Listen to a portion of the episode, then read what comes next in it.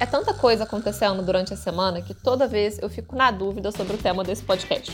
Porque tá tudo tão dinâmico que as notícias importantes da segunda-feira, quando esse episódio for ao ar na sexta, já vão ter sido esquecidas. Mas o meu trabalho aqui é justamente tentar separar ruído de sinal e passar para vocês o que de fato fica ou deveria ficar no radar dos investidores e do cidadão de forma geral, porque o que a gente está falando aqui são temas que impactam a vida de todo mundo.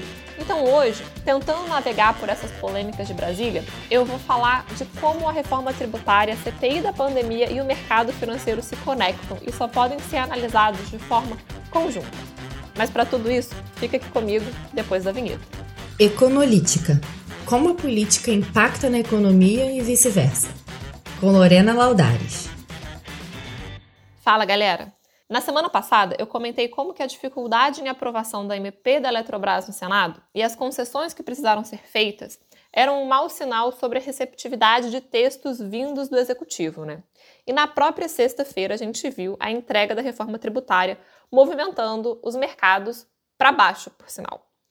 O andamento da pauta liberal, com as reformas estruturantes, é um dos pontos que todas as agências de rating, o Banco Central e os analistas de mercado apontam como sendo basilar para a credibilidade das contas públicas no médio e longo prazo.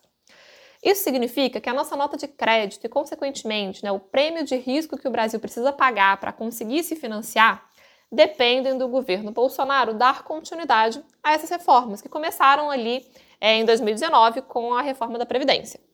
Então, se o governo entregou uma proposta que todo mundo estava pedindo já há algum tempo. Por que, ela foi mal recebida? Não seria a reforma tributária mais um passo para esse caminho da responsabilidade fiscal? É, mais ou menos. Primeiro, ninguém fica muito satisfeito quando mexe nos seus próprios benefícios, né? Mas, de fato, a reforma tributária veio com um texto, no mínimo, confuso. E aqui que é importante a gente lembrar o que eu disse anteriormente.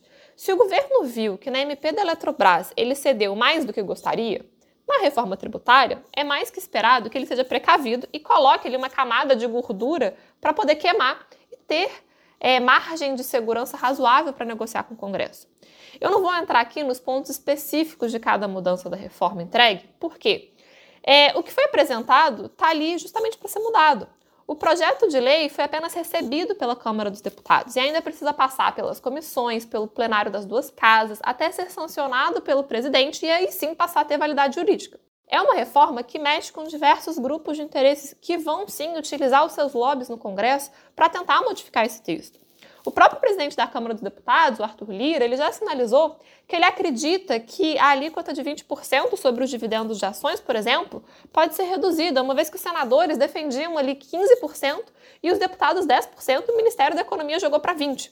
O objetivo da reforma é ser neutra e não é diminuir a carga tributária total, mas o neutro para o sistema, né, como um todo a gente sabe que o aumento de impostos, por um lado, né, é a contrapartida necessária para ampliar essa faixa de isenção de imposto de renda para a pessoa física e diminuir também o imposto de renda para a pessoa jurídica.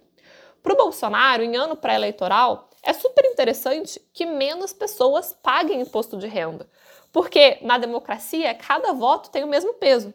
Então, quanto mais gente ele beneficia e agrada, tirando essa mordida do leão da renda das pessoas, mais chances ele tem de se beneficiar politicamente. E também, né, diminuir o imposto para a pessoa, para a pessoa jurídica, né, para as empresas, é uma bandeira que o próprio Paulo Guedes tem desde sempre. Então, essa conta final, ela precisa ser paga por alguém, né? E isso é uma calibragem que o governo precisa fazer. E para que isso seja, né, se atinja um equilíbrio, é, esse vai ser o grande desafio do governo, né? Com, é, balancear todas essas demandas entre as pessoas físicas, as pessoas jurídicas, os investidores, tudo isso é que abarca essa reforma tributária. O problema é que para essa calibragem dessa balança, isso depende de articulação política. Afinal, o que foi entregue foi um projeto de lei. E o que está acontecendo nesse momento com o presidente? Ele está sendo bombardeado na CPI da pandemia. Recentemente, a CPI conseguiu um novo fio condutor das investigações. O projeto inicial de analisar ali gabinete paralelo, negacionismo, contratação de vacina, tratamento precoce, tudo isso já estava quase que esfriando e cansando os senadores e a população. Quando aí vem um depoimento dos irmãos Miranda. O deputado Luiz Miranda e o Ricardo Miranda, que é servidor do Ministério Público, da, é, desculpa, ele é servidor do Ministério da Saúde, é, eles apontaram ali que teria havido irregularidades no acordo de compra da Covaxin, a vacina indiana, e da CanSino também. O irmão servidor eh, disse que sofreu uma pressão atípica para dar prosseguimento às tratativas com o laboratório indiano, mas por meio de uma empresa intermediária, a Precisa Medicamentos. O governo chegou até a emitir uma nota de empenho de 1,6 bilhão de reais em nome dessa empresa intermediária, mas ele acabou não recebendo as vacinas e também não desembolsou esse dinheiro. Essa vacina, inclusive, não tinha sido nem aprovada pela Anvisa para uso emergencial aqui no Brasil. E aí, no meio dessa polêmica, o Ministério da Saúde acabou também suspendendo esse contrato. A CanSino, que é a vacina chinesa de uma dose, também estava envolvida em suspeitas de fraude, negociava também por meio de uma intermediária aqui no Brasil e também se decidiu pelo mesmo caminho, né, de suspender. Nesse caso, foi a própria CanSino que suspendeu unilateralmente a venda das vacinas para a intermediária brasileira, a Belker Farmacêutica. É um outro esquema que está sendo investigado agora é com a AstraZeneca. E uma das empresas intermediárias, chamada Davat, teria denunciado o pedido de propina de um dólar por vacina. O que esses três casos aqui têm em comum né, é o uso desses intermediários para a aquisição das vacinas, porque não é uma prática que, tinha, que vinha sendo adotada anteriormente com as outras vacinas que a gente já tem. É óbvio que a gente ainda está no início das investigações e a gente precisa analisar com cuidado né, o material que vem sendo coletado, para depois sim emitir um parecer final.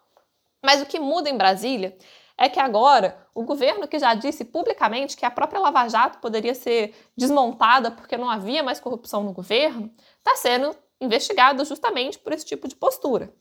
Já tem é, notícia crime protocolada junto ao STF por prevaricação do Bolsonaro, porque ele teria recebido essa informação dessas pressões para assinatura desse contrato com a Precisa e não teria feito nada, e isso é crime de prevaricação. Mas também já foi apresentado um super pedido de impeachment com 23 crimes ali assinado por um grupo super heterogêneo de parlamentares. Parece que depois de um tempo de otimismo com o governo e com a economia, o mercado agora lembrou que o risco político no Brasil faz preço e que a CPI pode estar entrando num caminho que prejudique de verdade a popularidade e a governabilidade do presidente. Se o Bolsonaro está perdendo poder, é porque alguém está ganhando. E esse alguém é o Centrão. Com esse super pedido de impeachment na gaveta, junto com outros mais de 100 pedidos, o Lira, em específico, ele tem uma bomba nas mãos que ele pode usar quando ele quiser. Quando o executivo perde poder e a sua reforma tributária vai ser cada vez mais desidratada, e com uma reforma que não cumpre o seu papel de ser estruturante, a gente volta a ficar de novo naquela lista de países que a imprevisibilidade sobre a sustentabilidade das contas públicas é um risco considerável. E no fim, todo esse embrólio impacta nossas taxas de juros de longo prazo, o custo do crédito para o empreendedor e na perspectiva de retomada da economia como um todo. Porque menos gente fazendo investimentos na atividade produtiva é menos emprego, é menos renda para a população. E com a renda fixa voltando a ter dois dígitos, esses investimentos também ficam bem mais atrativos. E talvez a Selic ali de 2% tenha sido só um delírio coletivo de pandemia. As polêmicas, elas estão a todo vapor em Brasília e a gente vai acompanhar de perto toda essa movimentação para tentar entender e explicar isso aqui para vocês. Se você gosta desse conteúdo, abre uma conta na Hora Investimentos, porque a gente tem materiais diários para os clientes acompanharem todas as nossas análises. O meu nome é Lorena Laudares e na próxima sexta eu tô aqui de volta com mais novidades do mundo da política e da economia para comentar. E é isso, até mais.